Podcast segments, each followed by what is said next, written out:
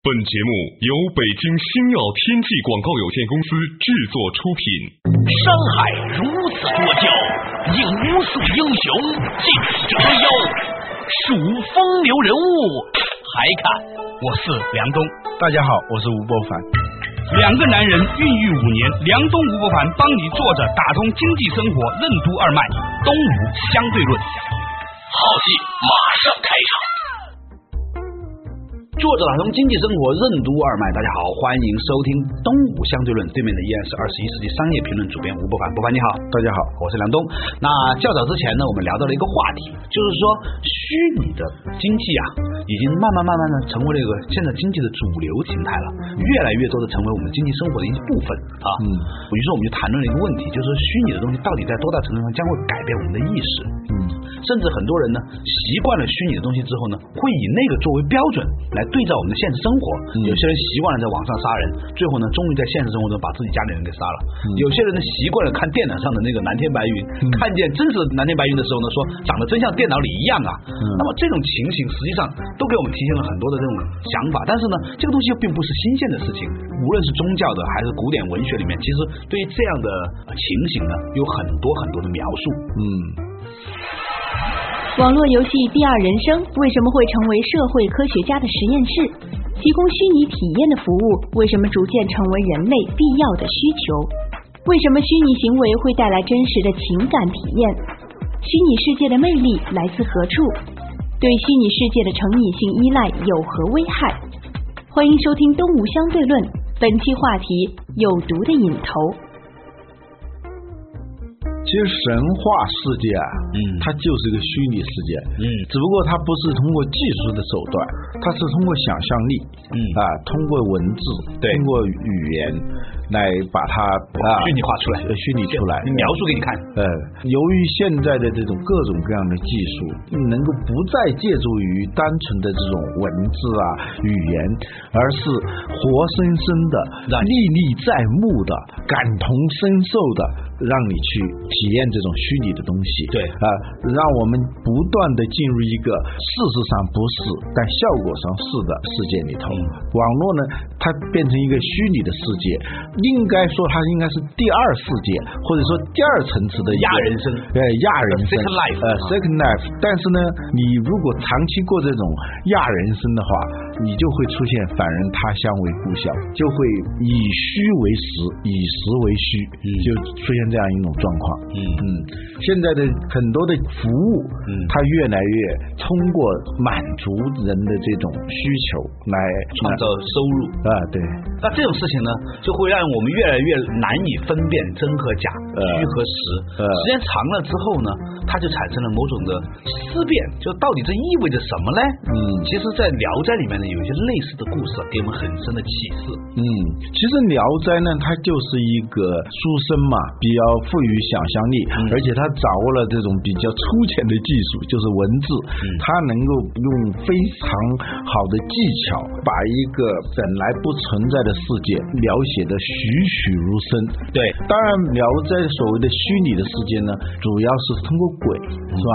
嗯，也就是鬼的世界和人的世界，也就是阳间的人和阴间的人的这种相处交往产生的各种各样的故事。嗯啊，有这么一个故事啊。他实际上，他要讲的是这个虚和实之间的关系。话说啊，有个书生很落魄，很穷，夜里头在一个屋子里头看书，突然有一个很漂亮的女士就进来了。当然，她一定是个女鬼。这种场景我们看过《聊斋》都知道，嗯这个女鬼就爱上了他。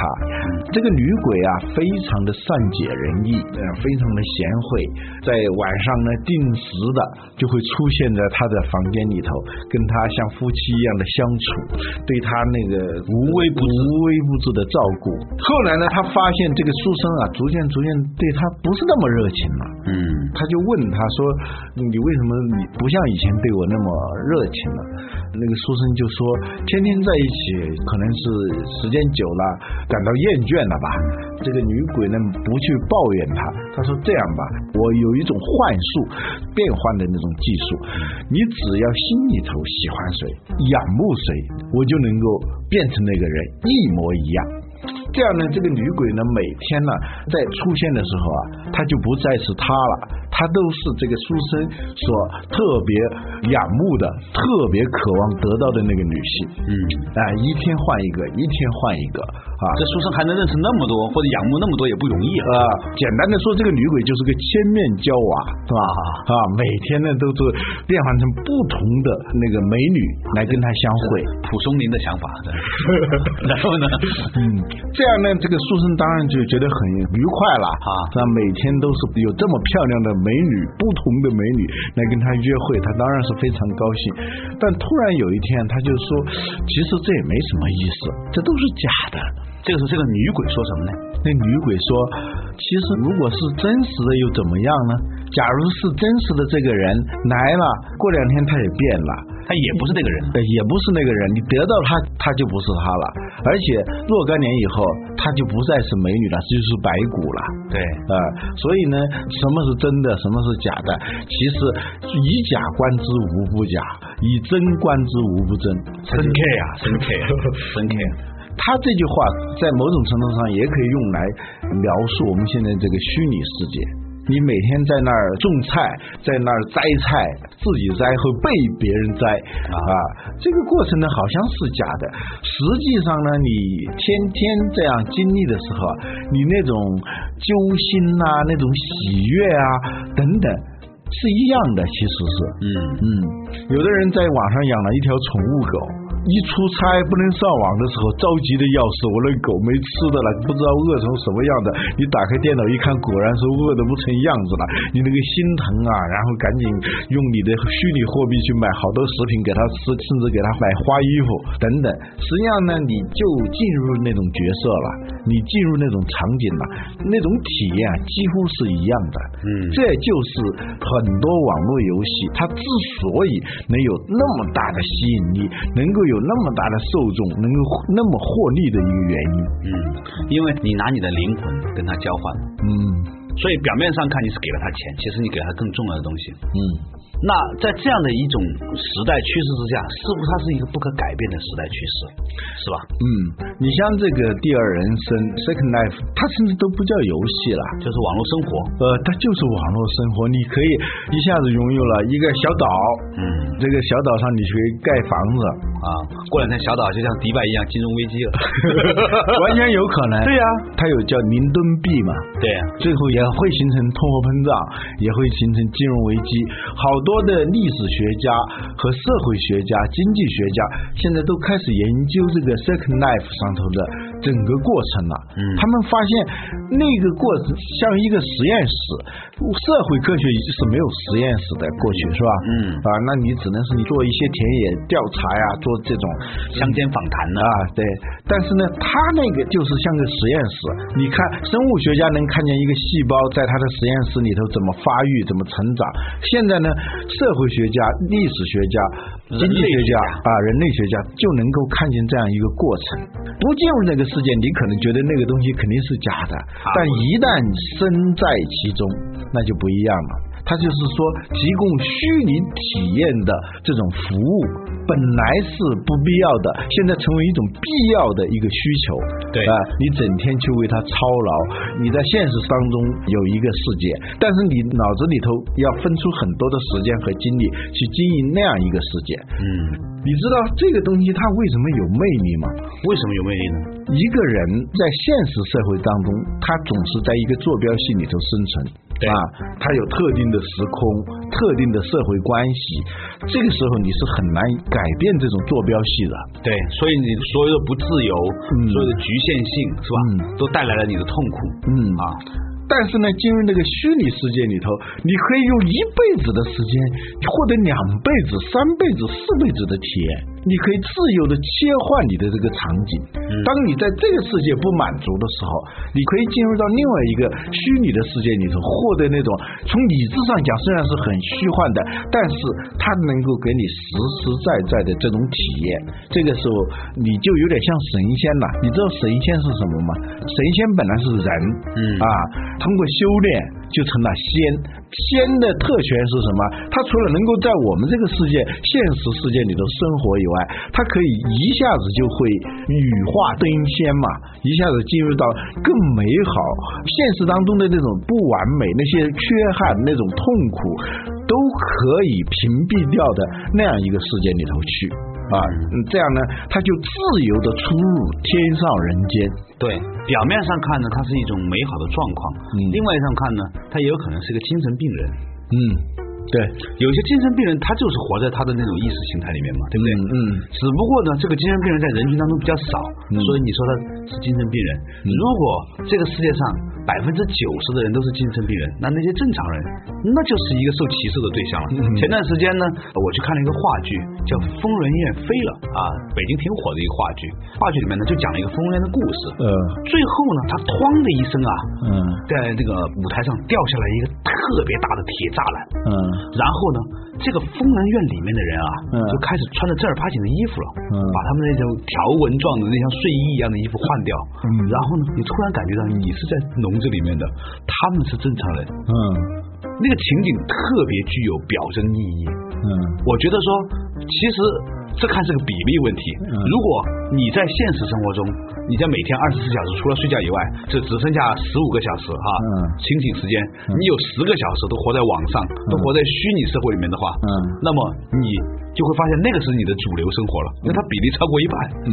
那你现实生活就变成非主流或者说是客串场景。嗯。那么，如果人群当中百分之九十人都是疯子，那么你剩下那些人，你肯定就是真正意义上的疯子了。嗯所以疯不疯不重要，重要的是你在人群中所占的比例。啊想起来真的觉得毛骨悚然了。稍事休息，马上继续回来。东吴相对论，作者为你打通经济生活任督二脉。为什么成功的商业模式都会让消费者产生成瘾性依赖？瘾头是如何形成的？为什么开始让你觉得不舒服的东西，最终会让你上瘾？为什么说瘾头是对人类多种潜能的抹杀？成功的商业模式反而会使企业走向衰败吗？欢迎继续收听《东吴相对论》，本期话题：有毒的瘾头。你想了解东吴相对论的最新动态吗？你想和主持人梁东、吴伯凡进行交流吗？或者你对我们的节目有什么好的建议？都请登录东吴相对论的官方博客。blog.sina.com.cn/slash 东吴 talk show。如果你错过了播出时间，还可以登录二十一世纪经济报道网站 triple w dot twenty one cbh dot com 进行在线收听。在线收听。梁东吴不凡帮你坐着打通经济生活任督二脉，东吴相对论。作者打通经济生活任督二脉，继续回来的东吴相对论啊，对面依然是二十一世纪商业评论主编吴伯凡，伯凡你好，大家好。刚才伯凡呢说，哎呀，我们这样讲会不会有点妖啊？嗯那我是这样看的，我其实代表一种忧虑。嗯我觉得说，你看现在整个人类社会啊，如果网络游戏变成越来越多的人的一个体验，现在很多小孩子真的是很长时间挂在网上的。那么当他们成为社会主流的时候，那么他们会给我们这个社会带来一种什么样的价值观和伦理观？关键是这样一种服务里头啊，它能够造成人对它的那种成瘾性的依赖。对，成瘾性的依赖就是说，商家对你的这个消费行为具有锁定效应，让你重复不断的去购买这种产品和服务。如果你不购买，你就会痛苦。对对，这样它就会有巨大的强制性。嗯，我们说的这种网瘾呐、它跟烟瘾、跟毒瘾一样，你是很难戒掉的。对，而且呢，很多时候啊，这个烟瘾啊或者毒瘾呢，在刚开始的时候啊，大家都没有意识到。嗯比如说我小的时候在大学里面，同宿舍人都抽烟，我很反对大家抽烟，我很讨厌大家抽烟。嗯但是最后想，与其抽二手烟，不如抽一手烟，对反正随时都可以不抽。嗯结果后来发现，当你意识到你有上瘾的时候，你已经没有办法戒烟了。嗯所以呢，我在这里面一方面也要提醒所有的青少年朋友，一般情况下不要抽烟啊，因为任何事情，当你习惯以后，你再去戒掉它是很困难的。嗯，这个瘾的形成啊，它实际上是人在接受某种刺激的时候啊，嗯它会分泌某种生物化学的那种物质，大脑里头的那个神经元啊，多巴胺，呃，它就会逐渐的就对它的性能吧，嗯。产生一种适应。嗯，逐渐适应以后呢，就像我们经常吃某种口味的食品，刚开始肯定有一个不适应的过程。对，然后说辣椒、麻辣火锅，对对，喝酒，对，很多这种能够让人上瘾的东西，刚开始它并不一定能够给人以快感，甚至很多上瘾的东西，刚开始总是让你不舒服的。对对，比如说喝酒和吃辣椒这种，对，是很难受的事情。对，最后它为什么会成为这样呢？在某种程度上，你是让他强制去适应这样一种刺激，嗯，逐渐的这种刺激就有点像巴甫洛夫的那个条件反射了，嗯，呃，他就会对这个东西就产生了一种偏好，嗯啊，就对他有瘾了。这个时候你一旦停止这种刺激的话，他这个神经元就会感觉到非常需要这种刺激。对，这个时候呢，你要去不满足，就产生了痛苦。对，所谓成功的商业模式里头，它都带有这个特性，就让你对它产生这种成瘾性依赖。嗯，最典型的商业模式是叫刀片模式。对，就是刚开始的时候呢，是卖个刀片刀架，后来发现这个不是很挣钱，因为一个人要换个刀架是很困难的，如果你不把它弄熟的话，一年都不用换。于是呢，激烈的就把刀片和刀架拆开了。过两天呢，这个刀片就钝了啊。然后呢，你要把这个刀架用的好，你别浪费的话，你还得买刀片。于是呢，后来刀片成为他主要的盈利收入。嗯，他就是用刀架来锁定了你的刀片的购买。嗯，对吧？我买第一台打印机的时候花了三千多块钱。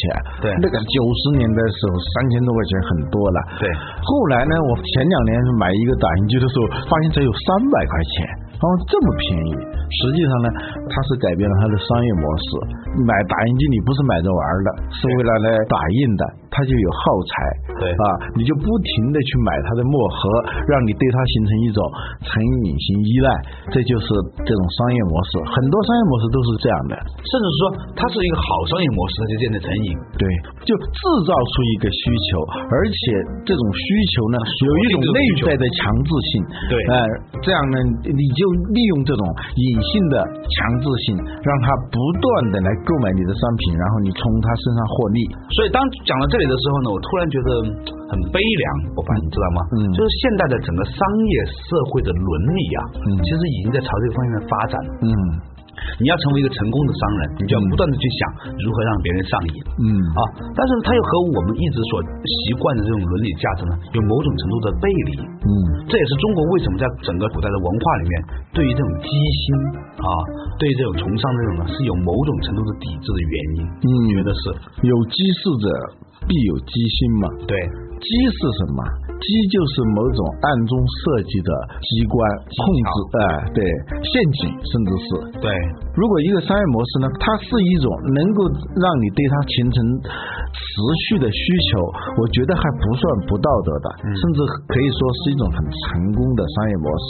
但是如果你提供的服务和产品是一种对人的生理和心理形成很大的危害的，通过这种不断的危害来获利的，那你就是不道德的。所以说，香烟包括一些烈性酒啊，现在最大的我觉得是网络游戏，对。狭义的和广义的网络游戏，只要说能够让消费者对它形成持续的、稳定的，甚至是追加的、不断上升的这种需求，让它逃脱不掉，而且呢是在影响他的身心健康的这样的产品和服务，我觉得都是不道德的。对，嗯，今天我们的话题呢，本来是从这个虚拟经济开始聊起的，从头开始讲到虚拟经济，再从经济经济呢又讲到了成瘾。实际上呢，作为一个经济生活类的节目哈，我觉得我们还是要回到主题上来，那就是成瘾啊。它某种程度上来说呢，也让我们的很多企业建立了某种的路径依赖。比如说，他以前是这么赚钱的，他老是这么挣到钱了，最后呢，他就再也不会用别的方式挣钱了。他觉得只有这样子，他才能挣钱，不这样做他就不舒服。很多公司都习惯于这样，最后呢，由于整个外部环境变化，但是他们无法改变自己，最后呢轰然倒下。比如说当年的柯达是吧？他生产胶片有瘾是吧？他他明明可以在生产数码相机的，就是路径。所谓瘾呢，其实就是一个路径的持续依赖，对呀、片面的过度的依赖某种路径，对，而导致他整体机能的荒废和和能力的丧失。对啊、一旦环境发生变化的时候，无论是一个企业还是一个个人、一个区域，它的成长性就大成问题了。对，我发现了很多有意思的现象，许多在媒体里面工作的人啊，嗯后来到企业里面工作呢，都干不长。原因是因为呢，他们已经习惯了每天晚上上班，早上不上班，也不打卡，也习惯了那天神吹海塞，是吧？天天有各种饭局的生活，突然变成一个白领以后，简直觉得疯掉了。那这也是一种他的生活模式的瘾，对他的一种限制。所以给你一种快乐的时候，他也剥夺了你的多样性和可能性。呃，所谓瘾嘛，如果从生态学的角度来说呢，它实际上是一种对生态平衡的破坏，对对多样性的摧毁，对它就是对你的多种潜能的移植，甚至是抹杀。最后呢，你的整个的乐趣，你的整个的行为动机，你的激情，基本上呢是命悬一线。一旦这个线一断的话，那你就成问题了。对，这让我想起了在九七之前，九七、九八、九九年的时候呢，我在香港工作，我印象很深刻的是，当时在香港有一个很著名的经济评论学者某某某，他评论当时的港府的经济政策，他认为当时的香港政府呢过度依赖卖地收入，因为我们都知道香港地价很贵，那实际上香港有很多的这种空地，但是他不卖，嗯每年就推出那么几块，然后呢引发地产商之间的竞价，然后呢，其实去过香港坐地收钱嘛，坐地收钱。然后呢，去过香港的人都知道哈，实际上香港你从啊、深圳坐火车到香港，这个路上它那个空地其实很多很多的，甚至某种程度上来说，比深圳郊区和广州郊区还要。广袤啊！但是呢，正是因为当时这个香港政府呢过度依赖卖地收入，所以呢，实际上后来啊，大家都认为，与其去努力奋斗，不如炒一套房子。啊，这个区域的发展模式也成问题啊。对你实际上是形成了对土地的这种毒瘾。对只要有一点土地，马上就能达到效果。嗯对啊，不用去很费劲的去做其他的事情，你不用创也不也不需要其他的资源了，也更不用培养更多的能力了。对但是，一旦是外界环境发生变化的时候，你命悬一线的这根线一断，那肯定是这个区域的经济就会发生非常大的震荡。所以九七之后呢，当香港的这个银行体系由于受到整个国国际货币的这个热钱这个洗礼，再加上这个其他的这种东南亚经济危机的这个影响，整个香港的这个经济突然的这个崩盘呢，可以说是出现很大的问题。房价掉百分之六十，百分之六十意味着什么？意味着就是说，你可能用了百分之十五的钱呢，交了首期，然后呢，你又供了三年五年之后，突然有一天，这个房价告诉你说，你把供了一半的房子卖掉，你还要还给银行多少钱？这叫负资产嘛。所以那个时候呢，有一种玩笑说，有一些香港人娶了大陆的老婆，然后呢，把那个房子啊还写上他老婆的名字。当时那个老婆觉得还挺高兴，觉得呢说这个老公对她真好。殊不知，那其实是把债务转了一半给他。现在我们很多的年轻人，我听说哈，在大陆也有这样的情况，女青年非得要男朋友买一套房子才肯嫁给他，但是呢，她没有看到这个房子到底是付全额的还是公楼的。如果是公楼的话，你嫁给他，其实你并没有收购一个带房子的老公，哎呀收购了一个带房子债务的老而。现在上海的女青年非常的精明，有房有车啊，无贷款。要不然你收购的是一堆债务而已，是吧？嗯，对，这个我们经常说商业模式。嗯如果一种商业模式是有效的话，你一定要注意百草皆药，百药皆毒。嗯，一种解决方案里头，它包含着某种毒素，包含着像那个钓鱼钩里头的那个倒钩刺，嗯它会把你套牢的。把那个诱饵呢可以吃一吃，但是你千万别上那个套。我们很多企业就是那么衰败的。对，它创造了一种非常好的商业模式，但是呢，它由于长期的依赖这种商业模式，它就对这种商业模式产生了一种瘾，一种毒瘾。这样呢，它实际上就是自废武功了。尽管它在某一个方面好像是很强的，但是其他方面它完全是荒废的。比如说戴尔现在就是这样的。嗯啊，有很多公司都是这样的，还有一些区域，它由于有某种独特的资源，甚至有某种独特的能力，但是他片面的依赖于这种资源和能力的时候，它实际上已经开始形成毒瘾了。这就是我们以前讲的石油的诅咒啊，还有很多很多的诅咒。好的东西里头都包含着毒素。我们在思考一种经济发展模式的时候，也应该注意到这一点。哎，当你过的日子好像很不错的时候，你要仔细的想一想，你是不是逐渐的上瘾了呢？嗯，一旦上瘾了，就会很危险的。瘾是什么？瘾是一个负资产。嗯，一旦染上了什么瘾，你每天早晨醒来的时候，就意味着你欠了多少债。尽管你刚开始是意识不到的，比如说你吸烟，那你每天就等于是欠了十块钱、二十块钱、三十块钱的债，你要买烟是吧？所以呢，我有些中医的朋友跟我说，他说他看见有些人年纪轻轻三四十岁开始吃虫草，吃的挺高兴啊，开始的吃一根儿，觉得哇今天力气不错，后来发现得两根儿才行。时间长了之后，当你老了，你真需要吃虫草的时候吧，你给你吃一碗虫草都达不到那个效果。这就是瘾最大的危害，就是。它不断的要追加剂量的，对啊，追加这个剂量你才能够满足，这样呢，那你的整个的生命体就陷入了一种甚至是不可挽救的状态，嗯。啊，这种呢，无论是在经济领域还是在商业领域，都是值得我们警醒的事情。比如说，我们刚才说到了网络游戏公司，他们现在的目前的经营状况都还是不错的，一个一个的网游公司啊上市啊，它的那个经营业绩好像是很好。